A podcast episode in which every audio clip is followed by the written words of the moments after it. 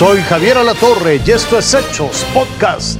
Yo soy Jorge Zarza. La jefa de gobierno Claudia Sheinbaum ha informado que tras la balacera se fortaleció el sector policíaco en Topilejo, así como la presencia de la Guardia Nacional y de elementos de la Secretaría de Marina. Agregó que las presuntas violaciones a los derechos humanos de los supuestos criminales son asunto de la Secretaría de Seguridad Ciudadana, pero dejó en claro que no se permitirá la entrada de grupos delictivos a la ciudad.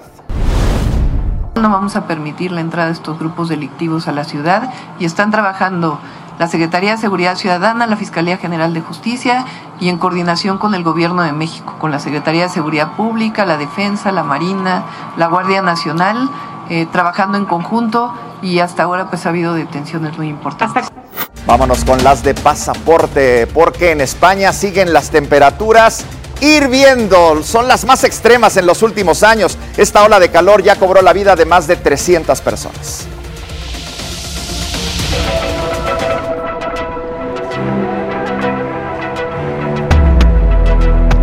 Hasta 46 grados centígrados.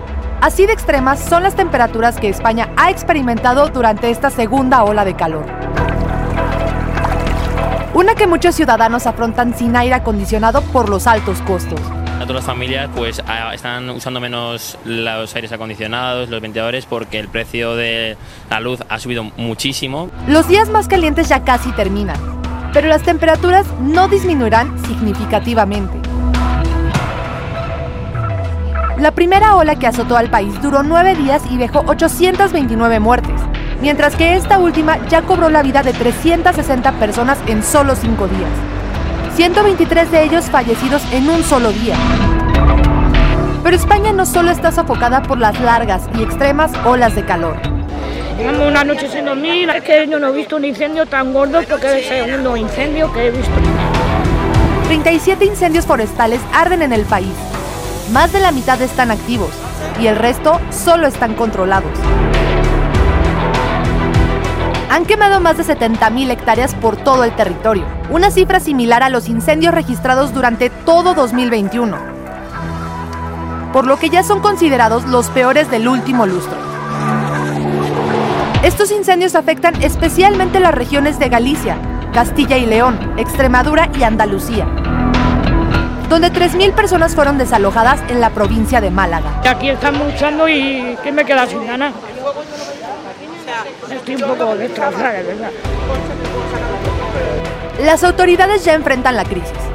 Mientras combaten los incendios con ayuda de helicópteros, recomiendan a sus ciudadanos evitar la deshidratación, en espera de que este calor mortífero no cobre más vidas.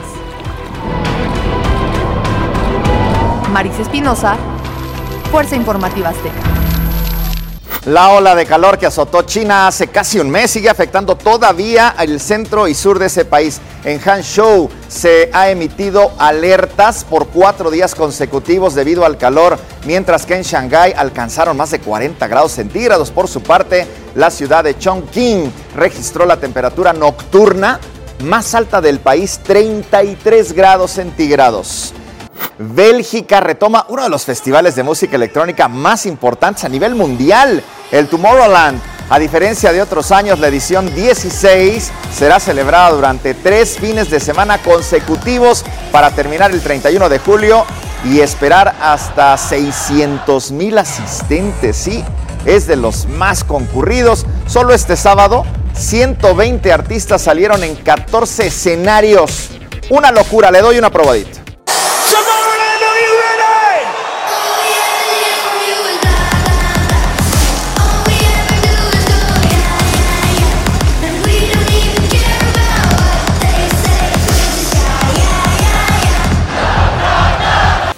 Fue Hechos Podcast.